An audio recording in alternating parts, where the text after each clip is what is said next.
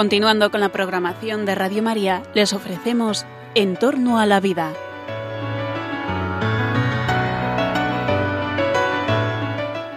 Es un espacio dirigido por José Carlos Avellán y Jesús San Román.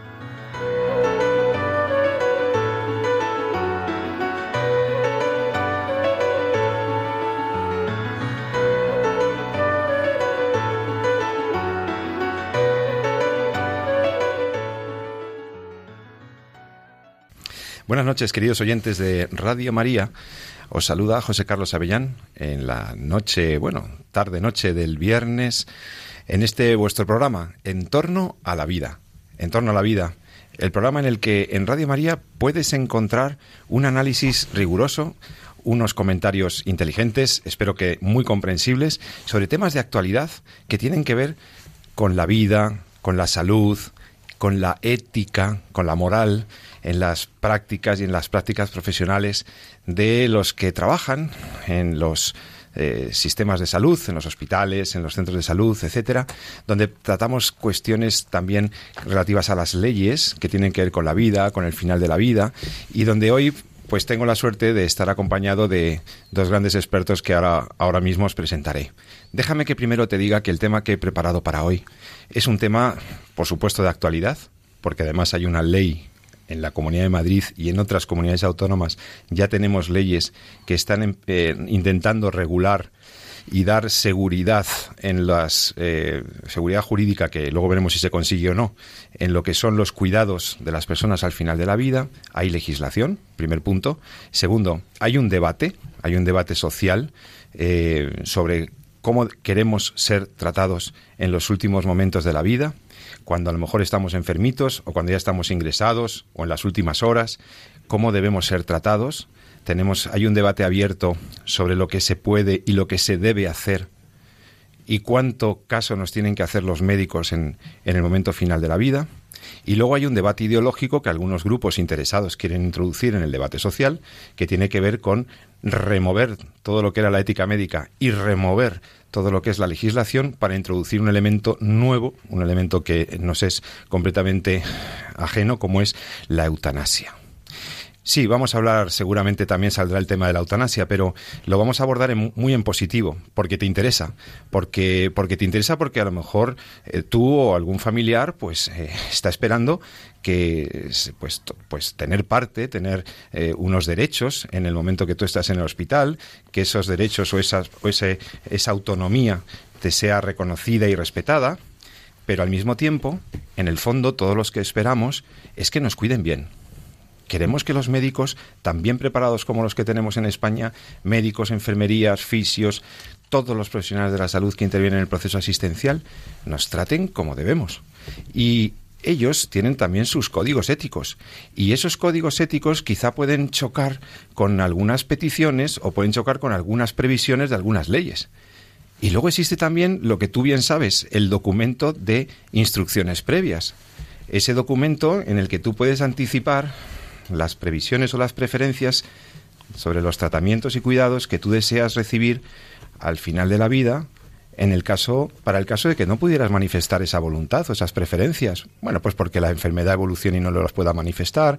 Ese es el documento de testamento vital, conocido popularmente como testamento vital o voluntades anticipadas, que legalmente en España la palabra técnica es documento de instrucciones previas. Pues bien, tenemos legislación nueva tenemos un debate abierto sobre los cuidados y lo que se debe hacer y no hacer a un paciente. Está el tema de la sedación, que se ha hablado mucho. La sedación podría significar prácticas contrarias a la ética. ¿Podría significar prácticas eutanásicas? ¿Se está haciendo la sedación correctamente? Tenemos además experiencias en la historia de España de prácticas irregulares en este tema de la sedación, pero al mismo tiempo tenemos legislación que ahora lo incorpora como un derecho si has escuchado nuestro programa en los últimos, en los últimos meses, desde luego hace 15 días, estuvimos hablando también de eso. Bueno, pues como ves, tenemos ahí una batería de asuntos para clarificar. ¿Qué significa sedación terminal? ¿Qué significa limitación o limitar el esfuerzo terapéutico? ¿Cuándo un médico debe y puede y debe suspender o no poner un tratamiento? ¿Eso es una eutanasia? No, señor. Vamos a aclarar eso. Vamos a aclarar las palabras. ¿Qué significa obstinación terapéutica o ensañamiento terapéutico, que es algo que los médicos evitan habitualmente, pero que es una palabra que también se maneja y que conviene que todos entendamos bien. Em, en fin, creo que el debate es muy interesante. Y luego de fondo está esa pretensión de algunos grupos, como os decía, de introducir la eutanasia en nuestra legislación. Mm, algo que mm, repudiamos claramente desde la ética y desde, la, desde planteamientos bioéticos. Vale, pues si te interesan estos temas, paso a presentarte a los invitados cualificadísimos que nos acompañan esta noche, porque para hablar de esto con rigor hay que haber estado ahí, a pie de cama del paciente, a pie de estudio bioético, y para eso empiezo por presentarte a mi compañero ya conocidísimo, ¿eh? famoso en, por, toda España ya desde que Radio María, ¿eh? desde que él sale en Radio María ya, bueno, bueno, profesor San Román, Jesús San Román, médico y profesor de la Universidad Rey Juan Carlos. Buenas noches, Jesús, ¿qué tal estás? Buenas noches, Pepe, es lo que hay que oír. Hombre, pero eso no son palabras de amigo, eso hace, eso hace, eso hace buena fe y hace justicia a ah, tu enorme currículo. Sigue con el programa. Bueno, y, pero no, no menor currículo tiene el invitado de excepción que tenemos hoy aquí.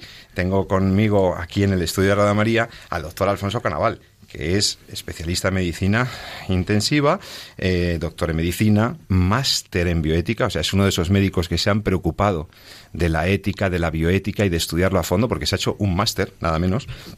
Es eh, miembro del Comité de Ética en el complejo hospitalario donde él trabaja, en Toledo, y además es profesor de bioética en la Universidad Francisco de Vitoria.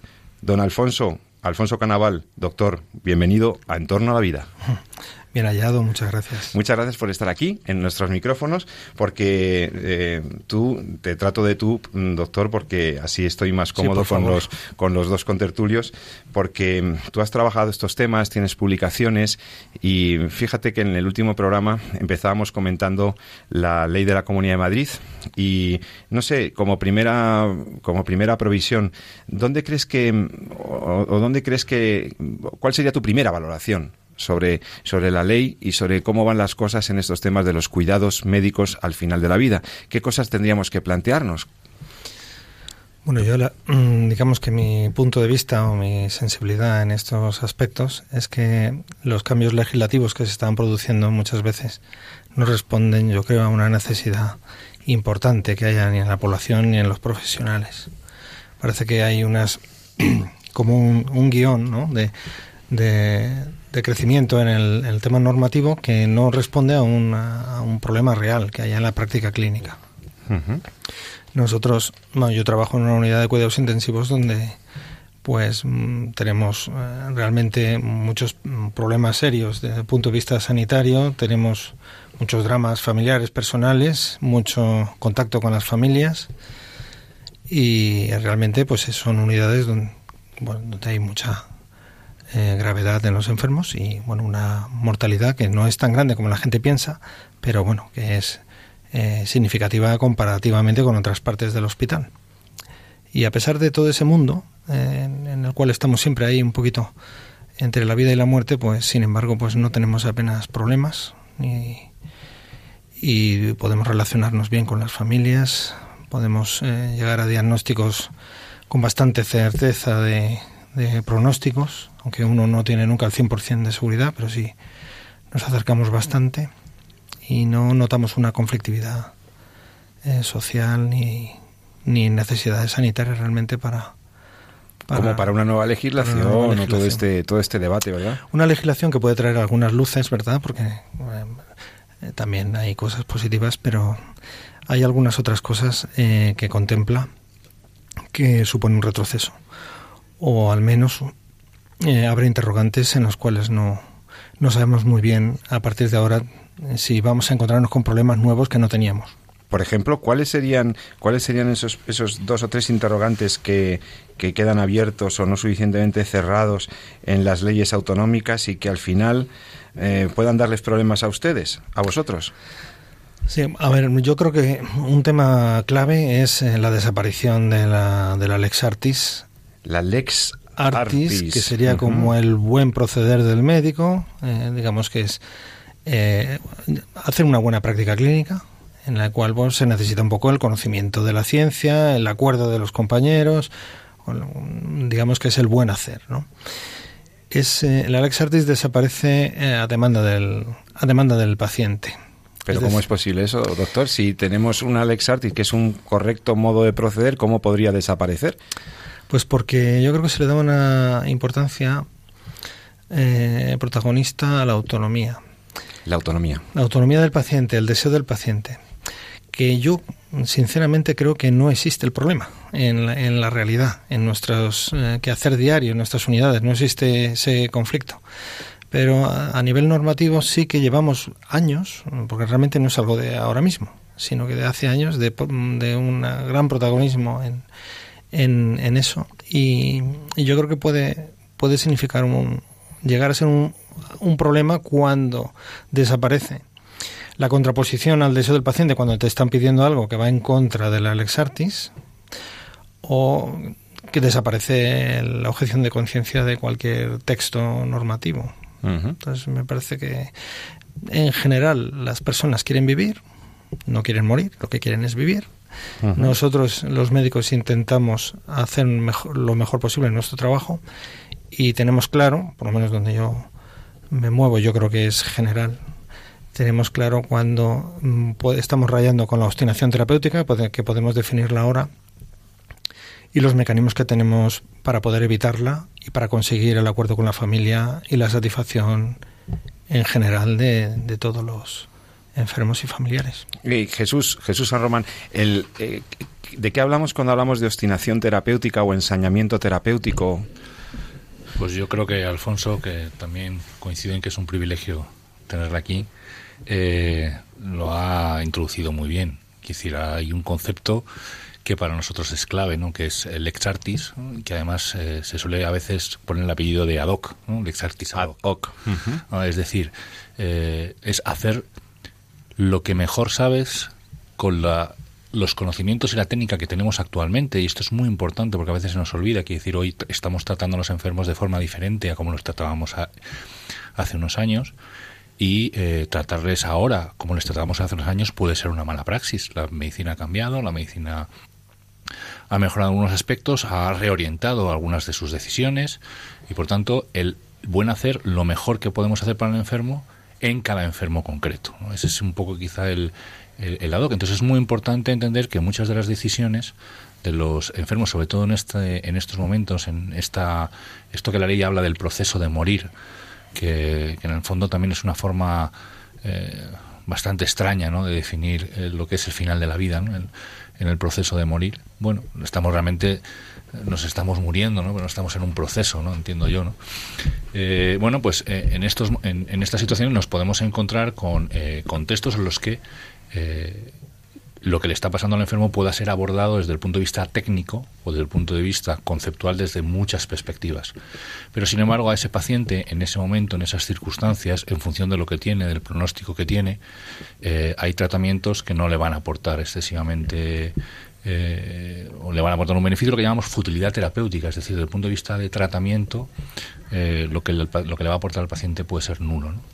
O sea, se habla de un tratamiento fútil cuando lo que está proponiendo el doctor que se le aplique al paciente ya no es ya no cabe esperar razonablemente que vaya a mejorar su situación y su bienestar. Entonces es fútil. Sí, y eso lo determina el, doctor y una vez que es fútil. Claro, la cuestión está en que quien determina eso es la recta conciencia bien formada del médico, una que sabe cuáles son los tratamientos adecuados y que sabe cuáles son los tratamientos adecuados en el contexto del paciente que tenemos y de la situación clínica que está viviendo ahora y por tanto no es una cuestión, no es una cuestión que determine eh, el paciente o que determine el familiar.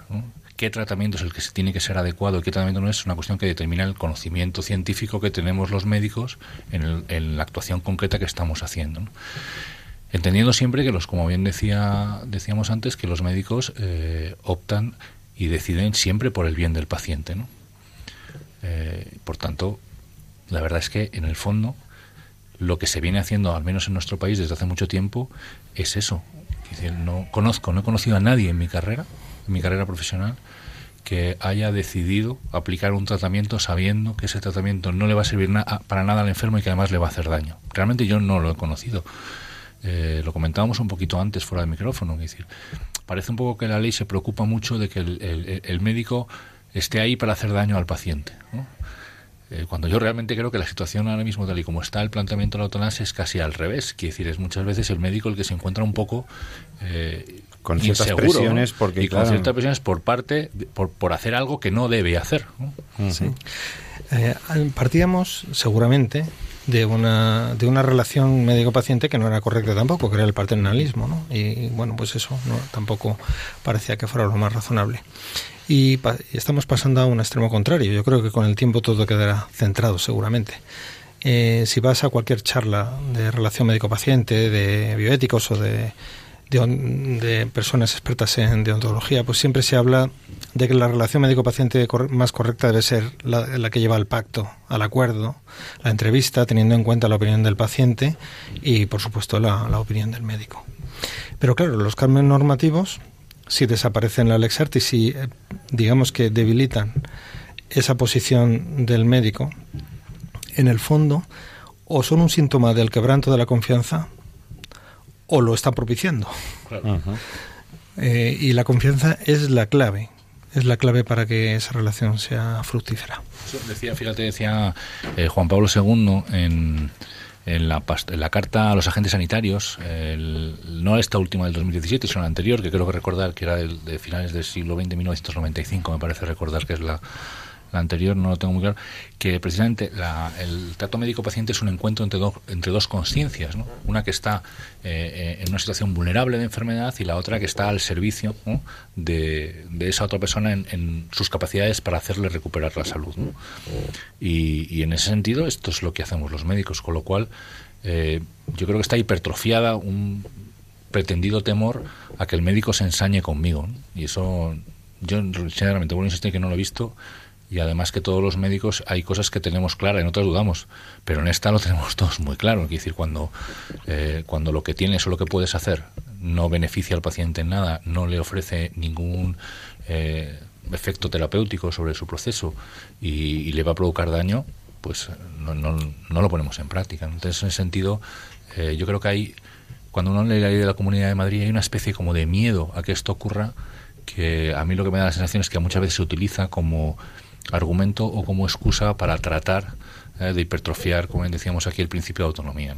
Hombre, la autonomía hay que respetarla, eso lo entendemos todos, en el sentido de que el paciente debe ser informado, el paciente debe ser informado de manera que se que, pueda entender lo que se le va a hacer, o sea, explicarlo a la medida de sus capacidades de comprensión, porque, oiga, ustedes saben mucha medicina, pero nosotros los, los pacientes, pues no, nos lo tienen que explicar. Y ese eh, eh, hay, hay un momento mm, de, hacer un esfuerzo por parte del médico responsable eh, de esa comunicación, de hacer comprensible al paciente lo que se le propone y las alternativas que tiene, y, yo creo que eso forma parte del proceso del consentimiento informado, que es quizá el núcleo de la, de la autonomía. pero no hay, no hay conflicto, pero, eh, pero claro, plantearlo como un conflicto entre la lex artis, entre el bien hacer, entre la beneficencia y la autonomía, yo creo que es, un, una dialéctica perversa. ¿no? Lo, lo, hablamos en el programa anterior, ya lo dice la ley de autonomía, del principio de autonomía, donde se habla de la autonomía del paciente del 2012. 2002, 2002. 2002 exactamente.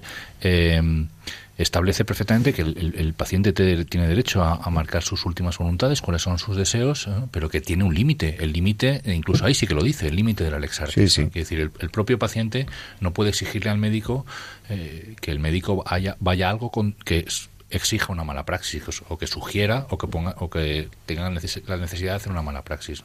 Más aún, se establece otros tres otros dos límites. ¿eh? Sin embargo, esta ley de la Comunidad de Madrid está lo, lo obvia. ¿no?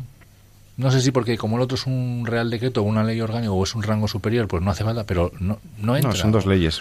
O porque pretende contentar a unos y a otros y en el fondo deja una cuestión ahí sin definir. Pero en cualquier caso es una laguna bastante seria. El entender que, mm, eh, que no le podemos exigir ni podemos pretender al médico que actúe contra lo que es el buen hacer del propio médico. Claro, claro.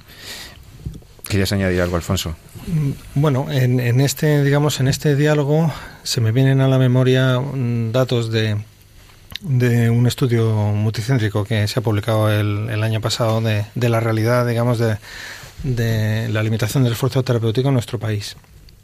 Ya es multicéntrico que participan 39 unidades, que recoge miles de enfermos y que lo que dice, por ejemplo, eh, que me ha venido a la cabeza cuando hablábamos un poco en, el acuerdo entre los representantes o el enfermo y, los médicos, la, digamos que la iniciativa, el que hace el diagnóstico de futilidad, es un diagnóstico realmente eh, que parte desde el conocimiento científico.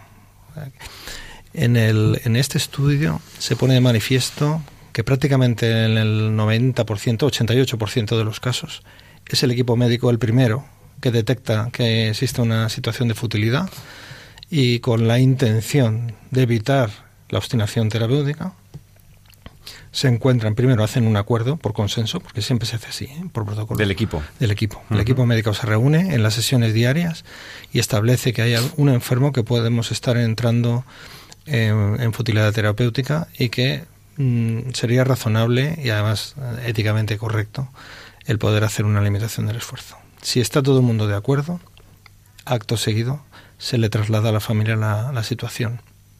Eso ocurre de forma mayoritariamente así. Y necesitamos el acuerdo de la familia, porque si no hay acuerdo de la familia no se hace la limitación del esfuerzo terapéutico. O sea, somos garantistas. Claro, tampoco nos vamos a quedar ahí, porque si esa situación de futilidad persiste, persiste, nosotros en todas las entrevistas intentaremos hacerles ver que sería lo más correcto, pero no se va a hacer de forma unilateral. Y luego hay otro quizá eh, creo recordar que es un, un 8 o un 9% en el cual esa solicitud de limitación parte de la familia. O sea, la misma familia se da cuenta de que ya no mejora, su bienestar tampoco mejora, y entonces es la misma familia la que, se comunica con el médico y diga, oiga, aquí quizá hay que suspender el tratamiento de este, esta línea no está funcionando. no les gusta verle sufrir de esa forma y ellos mismos plantean en ese porcentaje, que no llega al 10%, que podría ser adecuado a lo mejor pues eh, hacer esa limitación. Y en las, pues, en las entrevistas es cuando uno se va enriqueciendo, complementando con los familiares, que son los representantes en ese, en ese momento, y se llega a un acuerdo, pues yo diría que en el 99,9% de, de los casos. O sea que no, no veo ahí una problemática en eso. Así es como se procede habitualmente, que es el consenso médico, el diagnóstico de futilidad, entrevista familiar, acuerdo y después ya se plantea cómo no hacerlo. Pero entonces esto es limitación del esfuerzo terapéutico, esto es éticamente correcto, esto es lo que se debe hacer, esto no es una eutanasia pasiva. Exacto. Claro, es que hay que clarificar los conceptos, porque una persona dice, es que entonces no mantener ahí a la persona, esto sería una eutanasia pasiva, no, error. No, no, eutanasia implica intención de matar, ¿no? De acabar con la vida. Sí, a ver, hay la clave de todo, ¿verdad? Y esto hay que aclararlo. La clave de todo está en la corrección o no corrección de la retirada de, medidas de, terapéuticas está en la proporcionalidad de los, digamos, de, los actos o de las medidas. Vale, ¿cómo podemos decir que una medida es proporcional o no? Porque ahí está la clave. Claro. Lo que nos da la corrección o no corrección de poderla retirar. Una medida, para decir que es proporcional, tienes que balancear realmente los riesgos que corre, riesgos-beneficios, esa, tienes que ponderar un poquito esa, esos medios con los beneficios que vas a obtener. Cuando tú estás utilizando una medida terapéutica, que puede ser pues un fármaco que sostiene la tensión arterial en un rango normal, de forma artificial. Cuando tú piensas que no está beneficiando al paciente, porque el paciente no tiene ninguna opción de curación, no, es razonable esperar que pueda mejorar, y, consideras que estás en, una situación de futilidad, ese fármaco lo puedes retirar. Pero tienes que llegar a ver posibilidades mm, de curación, tener una certeza bastante amplia en cuanto al pronóstico, conocer cómo lo está recibiendo el enfermo, si le está produciendo algún efecto secundario, si, hay un rechazo por parte del enfermo, y en esa conjunción de cosas puedes eh, catalogar una medida como desproporcionada. Y tú puedes retirar lo desproporcionado y eso no es eutanasia. Eso no es una eutanasia. Quitando aquellos medios que se consideren desproporcionados o extraordinarios, no es eutanasia. Ahí está la diferencia, es la clave. Y entonces aquí viene, se abre el debate de, de que la diferencia entre proporcionado y extraordinario y la diferencia entre medio terapéutico, soporte vital y cuidado básico que ese es otro debate de los bioéticos. ¿eh? Eso está ahí, en el debate, señores, porque los principios están muy claros. Si, si es desproporcionada la medida terapéutica, pues puede ser retirada y es ético, es correcto. Si hemos hecho un diagnóstico de futilidad claro, eh, madurado, visto en el caso concreto del paciente, no siguiendo ningún protocolo ni ningún uso, sino viéndolo en el caso concreto, informando a la familia, como se hace habitualmente, ¿no? Si hemos hecho esto, no hemos hecho una eutanasia. Clarísimo. Eso lo tengo muy claro. Ahora bien, entonces, medios terapéuticos, clarísimo. Líneas terapéuticas, sí. Terapia medicamentosa, sí. Cirugía, sí. Pero soporte vital, mm, cuidado básico, eso a lo mejor habría que hablar de eso. Sí. ¿Cuándo se puede retirar una medida? Eh, ¿De qué hablamos cuando hablamos de un medio? A ver, eh, están, digamos, catalogados los, los, tratamientos de soporte vital, pues son aquellos que sustituyen funciones de órganos de forma artificial. Por ejemplo, pues la hemodiálisis, el respirador, los fármacos que sostienen la tensión en rango, eh, bueno, pues es la, la propia reanimación cardiopulmonar. Esos son todo medidas, digamos, de sostén artificial. Hay otros sustitutos de función cardíaca o de sustitución eh, hepática. Bueno, eso digamos que estamos en el mundo más tecnificado, ¿no? Y lo que tiene más relación, digamos, con el sostén de, de la vida. Y luego hay otra serie de cuidados, que llamamos cuidados, porque además no deberían de ser suspendidos nunca, que son los cuidados básicos, que para la inmensa mayoría de los bioeticistas y de los médicos eh, pues son la higiene, la hidratación, la alimentación, el, bueno, el aseo, el, con, la piel, el que tenga, sí, La, movilización, el que tenga una temperatura adecuada corporal, etcétera, etcétera. Eh, bueno, eso digamos que sería, eh, por términos generales, actuaciones que no se deberían de, de suspender. Y sí las otras, cuando son consideradas desproporcionadas. Y ya si entramos en profundidades, Sí, leyendo a, Calipari, podríamos decir la diferencia entre extraordinario y proporcional, que son matices, ¿eh? ¿verdad? Eh, se llama extraordinario cuando hay un componente, digamos, de vivencia de esa medida por parte del enfermo. O sea, el componente subjetivo del enfermo, digamos que entra a formar parte del, del, término extraordinario. Oneroso, eh, doloroso, rechazado. Mientras que el, tema proporcional es más en la eficacia, las posibilidades de que lleve a, una curación, eh, digamos, con un porcentaje razonable, eh, que sigue siendo útil para el enfermo. Y también habría que diferenciar entre lo útil y lo beneficioso, porque es mucho más completo hablar de beneficio. Tú puedes tener una terapia que haga efecto, imagínate un respirador que está oxigenando a un enfermo, pero es un enfermo que no tiene ninguna salida. ¿Podrías decir que el respirador es útil?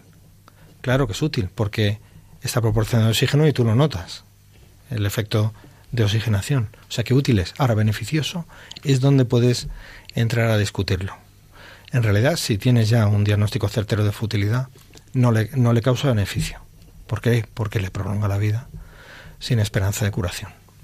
Entonces, bueno, eso en el ámbito de los intensivos eh, digamos que entra a formar parte de nuestros debates diarios.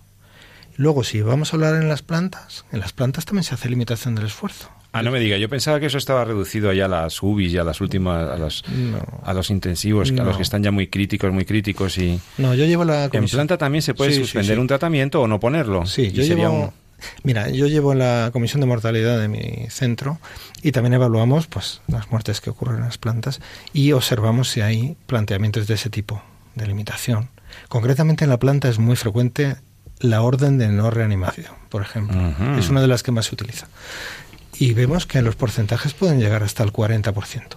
Y es lógico, es lógico, porque hay enfermos muy graves en las plantas, en donde la muerte entra a formar parte de un evento próximo, muy probable, y donde los médicos se plantean todas las posibilidades y se plantean lo que voy a poder hacer, lo que no debería de hacer, si el final se está acercando, si no, dentro de, eh, pues digamos que el, debate interno de todos los médicos, pues también contemplan ese tipo de, limitación y la planta también se realiza. Es menos tecnificado, pero es, es igual, éticamente y deontológicamente tiene el mismo valor.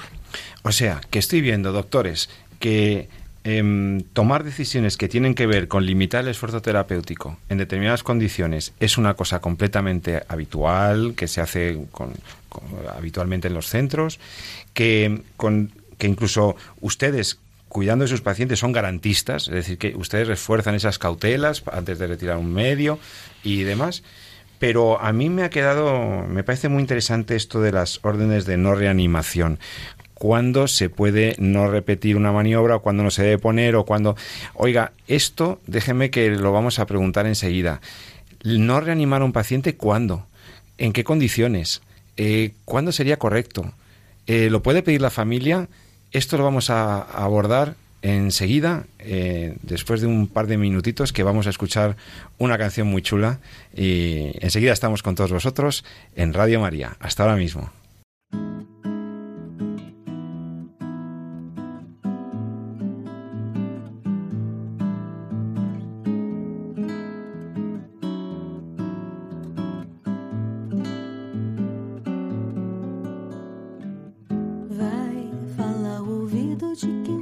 ser um ombro amigo para te compreender, que não te julga e sabe te escutar, que não tem pressa e sabe te esperar. De verdade, vai, sente que o tempo é inteiro teu, sente que a vida não te esqueceu. Teu coração é forte pra amar. Sente que Deus está a te esperar de saudade.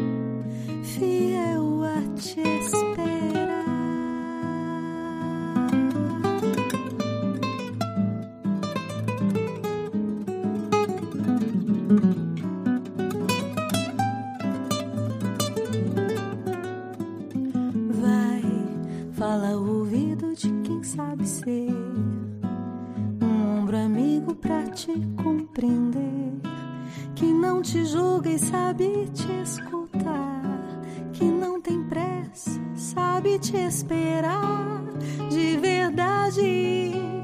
Vai, sente que o tempo é inteiro teu, sente que a vida não te esqueceu. Teu coração é forte pra amar, sente que Deus está a te esperar de saudade.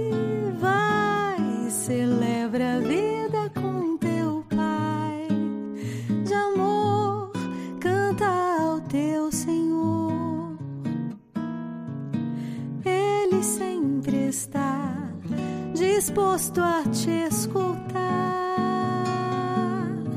Vai, celebra a vida.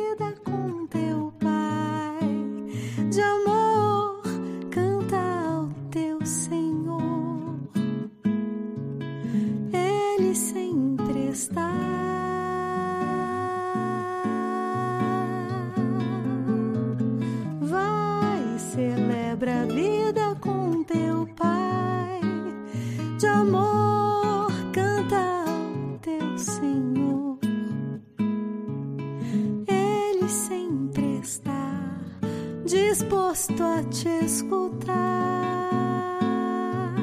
Vai, celebra a vida.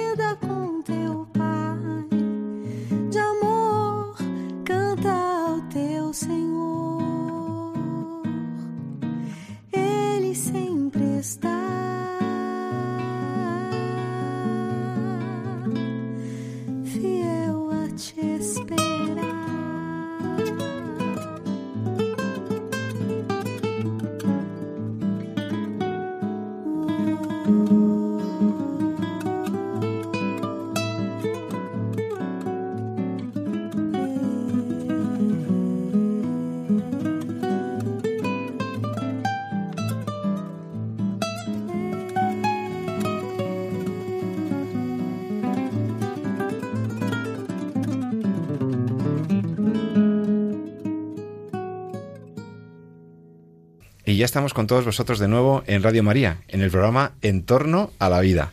En este programa estamos analizando cuándo se puede suspender un tratamiento médico, cuáles deben ser los cuidados al final de la vida, qué es eutanasia y qué no es eutanasia.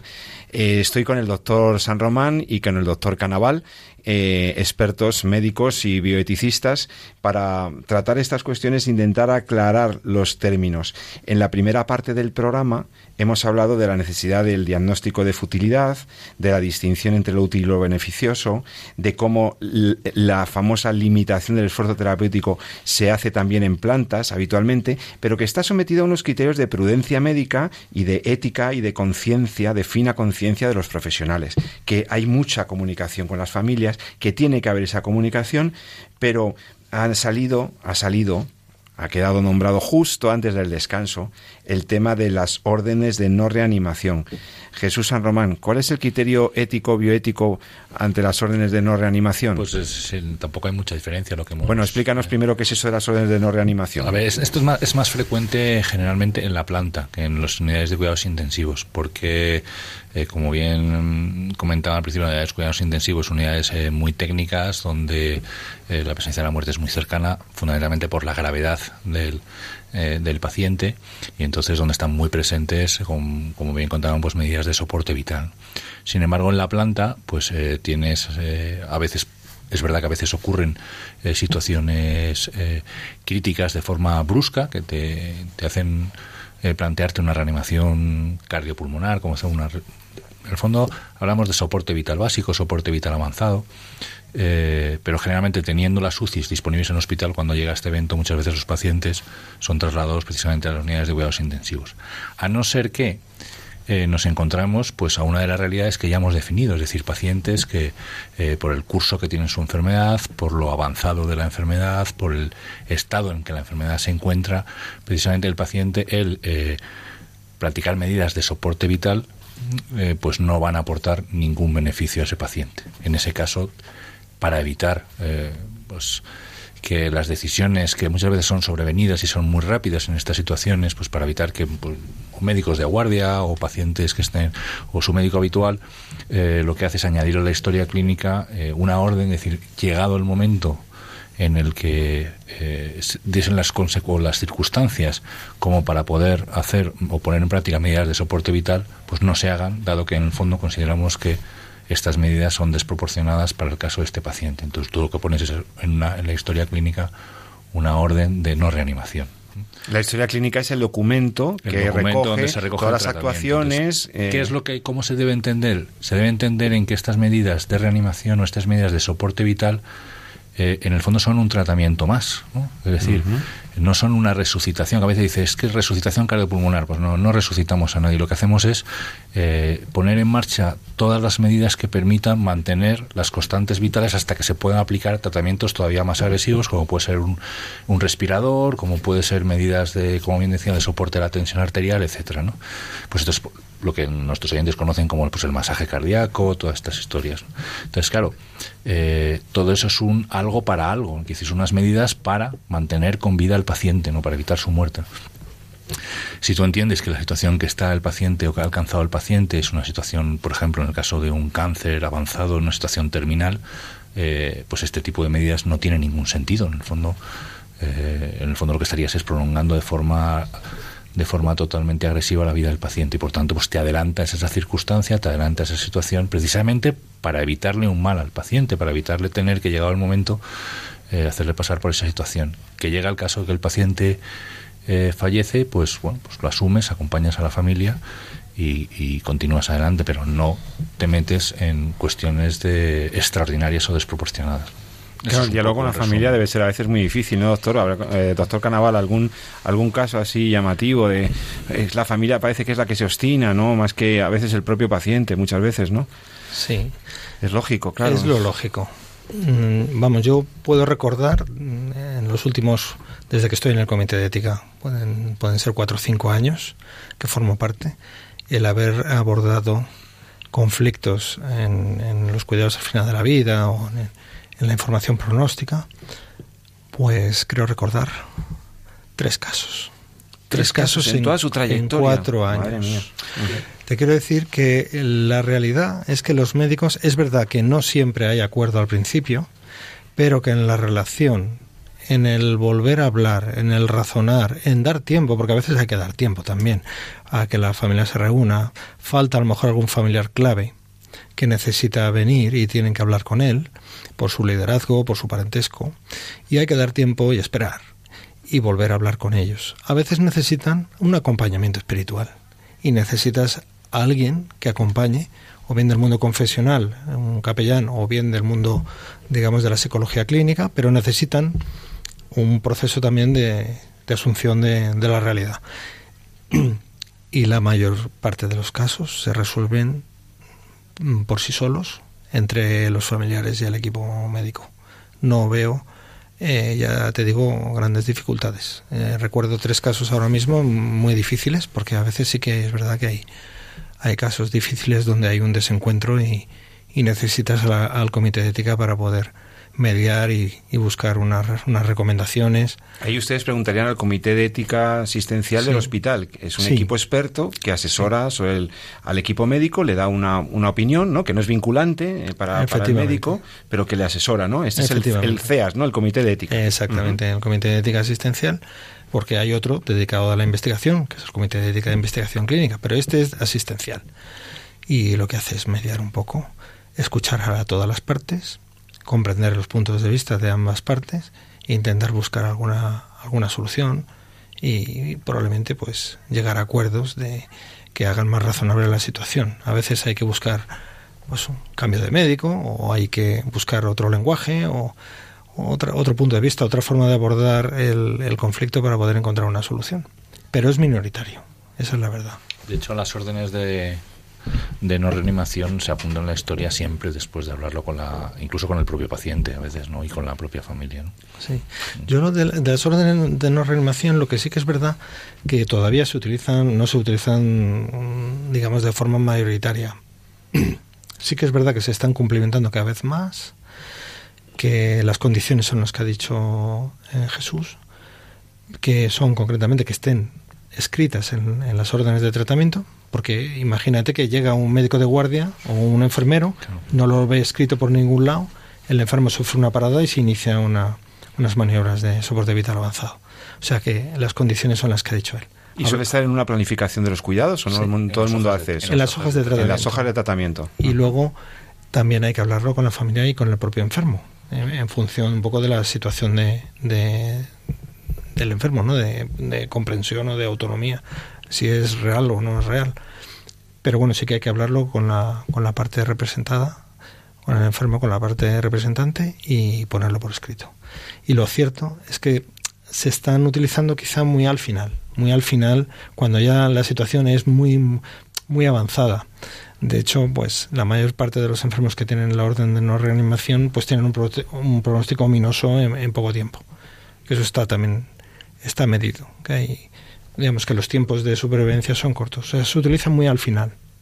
Pero es verdad que hay patologías muy previsibles, quizá, cuando ingresa, como dice Jesús, por su situación clínica, por una enfermedad terminal o por complicaciones, insuficiencias cardíacas refractarias a todo, pues que no hace falta esperar al final, sino que se, que se debe de, hablar con la familia, discutir, pues al principio del ingreso.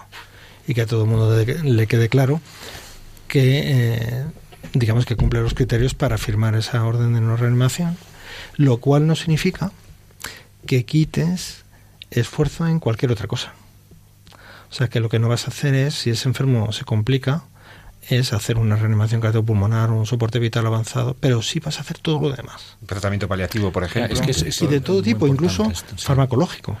Porque imagínate, un caso concreto para entenderlo, insuficiencia cardíaca refractaria. Bueno, existen unas posibilidades reales de que ese enfermo pueda tener una parada cardíaca. Y lo que nosotros vemos es que no sería beneficiente para el enfermo reanimarle, intubarle, bajar a la UBI, masaje cardíaco, etcétera, porque está en una fase muy terminal. El que tú firmes la orden de no reanimación no significa, en ese caso, que le vayas a quitar ni una sola de las pastillas, de, sus medicinas. De sus medicinas. Claro. Sigues con todo lo demás. esto es muy bueno porque es como una especie también de graduación de lo de proporcionado desproporcionado. Quiere decir, eh, firmar una orden de no reanimación no implica o no es equivalente necesariamente al completo de la limitación del esfuerzo terapéutico que hemos venido definiendo a mitad del al principio del programa, sino que tú puedes hacer todo lo que esté en tu mano, seguir hasta el final, pero en el caso de que haya una parada cardíaca, en ese caso, pues tú no vas a poner en marcha todo un proceso de cuidados intensivos, respiradores o soporte vital eh, básico o avanzado. Estamos hablando con el doctor San Román y con el doctor Canaval de la limitación del esfuerzo terapéutico y la ética en los cuidados al final de la vida. También puedes intervenir enviándonos un mensaje, un, un mensaje por el correo electrónico, el correo electrónico de la radio, el de este programa, es en torno a la vida arroba radiomaria.es. En torno a la vida arroba radiomaria.es. Aquí nos puedes mandar tus sugerencias, tus propuestas, tus, tus temas que te han interesado y que quieres que hablemos más de eso. Eh, mándanoslo y con todo cariño los iremos leyendo. Bien, doctores, estamos, em, hemos dado algunos, hemos avanzado bastantes cosas.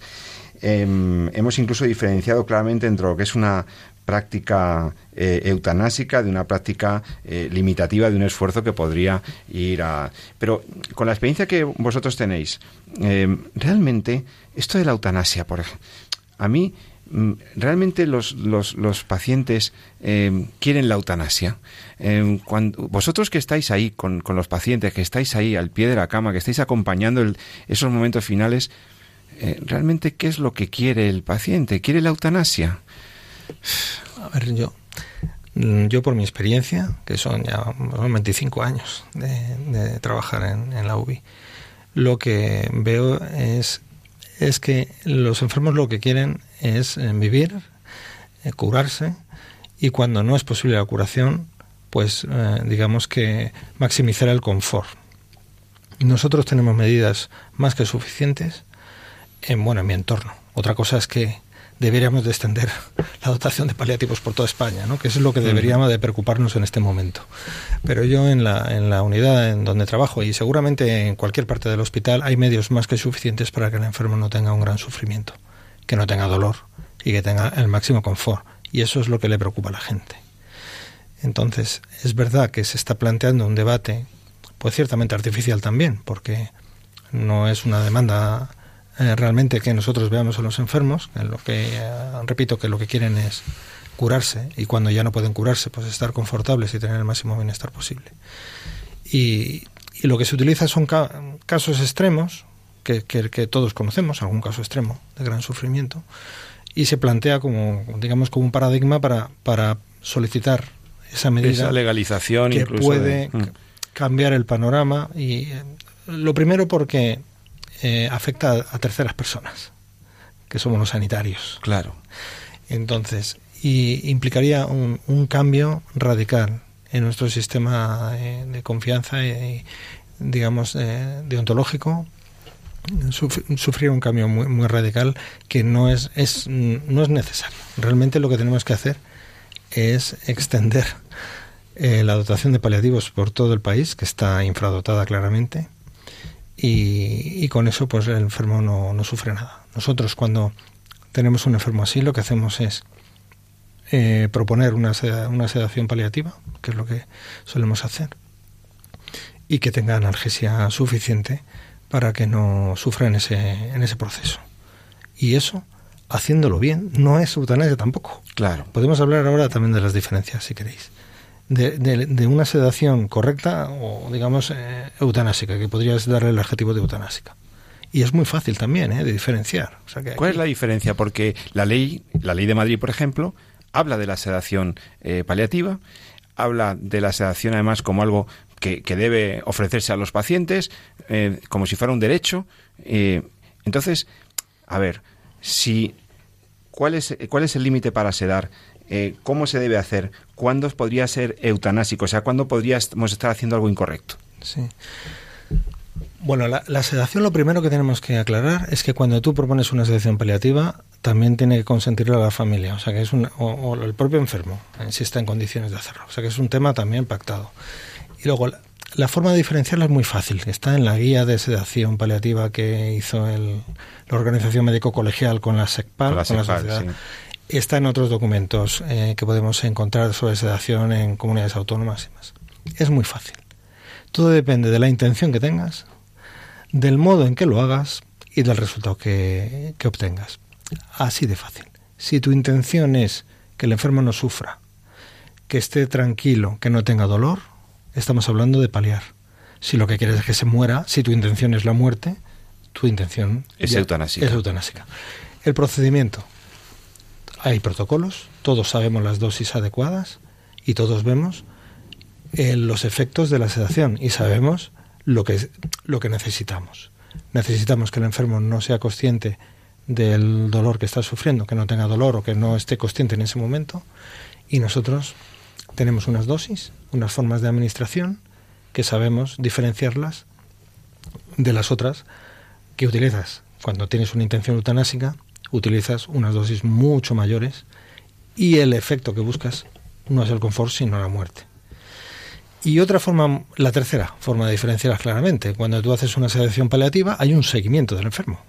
Hay una gráfica, hay una graduación del dolor, hay una modificación de dosis, que puedes modificarlas, puedes llegar a subirlas o incluso descenderlas. Porque hay casos incluso que se ha descontinuado el, dolor, ¿no? El, perdón, la terapia analgésica o la sedación, pues porque el enfermo de repente pues necesita ah, encontrarse con alguien de sus familiares y se puede bajar un poco la medicación sedante.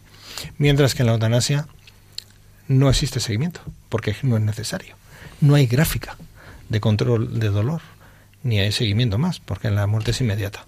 Entonces, con esos tres parámetros, intención del acto, procedimiento y efecto, puedes diferenciar lo que es correcto y lo que no lo es. Jesús, y alguna vez que está clarísimo, pero... Porque además lo ha definido, lo ha definido muy bien. Eh, la sedación paliativa, en el fondo, eh, es un tratamiento médico para tratar de controlar un síntoma que me es refractario, que no puedo controlar de alguna de otra forma. Por ejemplo, el dolor, la disnea, el me ahogo. Entonces, eh, claro, viéndolo así, porque en el fondo lo que es, por eso cuando dices que es un derecho, hombre, no es realmente un derecho. Lo que es un derecho es a que me puedan tratar con sedación paliativa si lo preciso. Claro. Eh, claro, cuando tú lo planteas como un tratamiento para controlar un síntoma, la lógica de cualquier tratamiento requiere todas esas medidas que ha explicado muy bien el doctor Canaval. Es decir, yo empiezo poco a poco, voy viendo si voy controlando ese síntoma. Si que al final controlo el dolor, no tengo por qué seguir aumentando dosis. Pero si no, pues tengo que seguir, irnos poco a poco y viendo tal. ¿Que eso conlleva acortar la vida? Bueno, pues es que lo, es un efecto no deseado que asumo, pero mi objetivo fundamental, mi intención, como bien definía, no es precisamente matar al paciente, sino controlar ese síntoma. Y pues esos protocolos, esas dosis, ese seguimiento, se deriva obviamente de lo que es un tratamiento, como cualquier otro. Si lo que busco no es tratar nada, sino entonces no hace falta hacer nada de esas tres condiciones. ¿no? Entonces eso es, eso es fundamental, entenderlo que en el fondo la sedación paliativa es una herramienta que el médico tiene para tratar de hacer más confortable eh, los últimos momentos de la vida del paciente, no evitar un síntoma. Y eso, por los tres vectores, los tres factores que ha dicho el doctor Canaval, no tiene nada que ver con la eutanasia. nada, que ver. Yo no estoy buscando matar al paciente, estoy eh, haciendo, tratando de que el paciente viva hasta que muera, que es como se suele decir, haciendo, hacerle más confortable, evitar esos sufrimientos finales. Eh, ¿Que eso conlleva que la vida sea más corta? Bueno, pues es lo que conlleva pero no es lo que voy buscando directamente y por eso eh, todas esas, eh, esas tres condiciones. Bueno, pues nos queda un minuto para cada uno para que nos digan la, la idea que, cree que, crean que creéis que resume lo que se ha dicho en el programa, lo más importante, lo que nos debemos llevar de este programa dedicado a la limitación del esfuerzo terapéutico. La idea clave, por favor, en 30 segundos cada uno. muy difícil sintetizar. Yo podría decir que los enfermos, eh, la población puede estar tranquila, los médicos somos sensibles a las necesidades de los enfermos, somos respetuosos, buscamos su mejor beneficio y cuando no somos capaces de poderlos curar, también somos suficientemente humildes para reconocer esa limitación de nuestras posibilidades y sabemos cómo abordar estos temas y darles, pues, diga, el confort o el mayor bienestar posible. Y, todo lo demás, pues son artificios, y que no sabemos a dónde nos van a llevar, probablemente. O sea que yo creo que, tengan confianza. Jesús San Román. Igual, pues igual, yo creo que eh, hoy por hoy estamos en una etapa en lo que yo personalmente pienso que hay mucha más sintonía entre lo que es el médico y el paciente. eh, no al final de la vida, sino en todo el proceso, en todo el proceso, en el diagnóstico, en la información. Es verdad que a veces las, siempre las cosas son mejorables, eh, siempre se pueden hacer mejor las cosas, los consentimientos informados a veces están muy mal hechos, realmente son firmas de documentos sin hacer las cosas bien. Es, todo eso es cierto y ahí tenemos mucho camino que recorrer. Pero sí creo que, que en, mucha medida hemos conseguido ese, ese encuentro de conciencias que decía Juan Pablo II, ¿no? ese pacto ¿no? a veces entre el médico y el paciente en el que el médico eh, está con el consentimiento del paciente haciendo lo mejor que puede él hacer con sus conocimientos para, para el propio paciente. ¿no? Y esto al final de la vida sigue siendo así. ¿no? En ese sentido yo creo que la confianza que dice eh, el doctor Canaval es, es, clave. ¿no? Y, a mí me da un poco de pena porque estas leyes a veces a la Comunidad de Madrid, pues como decíamos al principio, no responden a, una realidad y en el fondo pues eh, muchas veces tratan de sacar a, o tratar de poner a la luz en la palestra conflictos que, que realmente no, eh, no existen, ¿no? decir, no, no solemos, no se hace ensañamiento terapéutico a los pacientes ahora mismo, por lo menos no se hace, así, ¿no? no es, es, al revés, es más, eh, más bien eh, necesitamos dar seguridad al médico para que al final de la vida haga lo que tenga que hacer, sabiendo que eso muchas veces va a ser lo mejor para el paciente, porque al fin y al cabo las voluntades del paciente es no quiero sufrir, eh, quiero que esto, este, esta etapa de mi vida, este final de la vida, sea lo más confortable posible. Eso también es interés del médico, también es deseo del médico. Pues muy bien, pues hemos llegado al final. Espero que haya sido muy clarificador, desde luego yo así lo, lo creo. He entendido muchísimas cosas gracias al doctor Jesús San Román, médico, profesor universitario, que tengas muy buen fin de semana, Jesús. Buenas noches. Muchísimas gracias y eh, buena Semana Santa a todos. Y también muchas gracias al doctor Alfonso Canaval, médico también, bioeticista, eh, médico en Toledo, eh, que, que, nos has dado muchas ideas y muy claras desde tu larga experiencia como médico de intensivos y gracias por estar en Radio María. Gracias a vosotros, ha sido un placer. Y a todos nuestros oyentes, a todos vosotros, os agradezco que hayáis estado otra vez escuchando En torno a la vida. Espero que nos podamos volver a escuchar dentro de 14 días. Si así lo deseas, Estamos ya preparando un programa muy interesante y ahora vienen otros programas interesantísimos dentro de la programación de Radio María. Quédate con nosotros y ten un feliz, feliz fin de semana. Y no lo olvides, como siempre te digo, ama la vida y defiéndela. Muy buenas noches.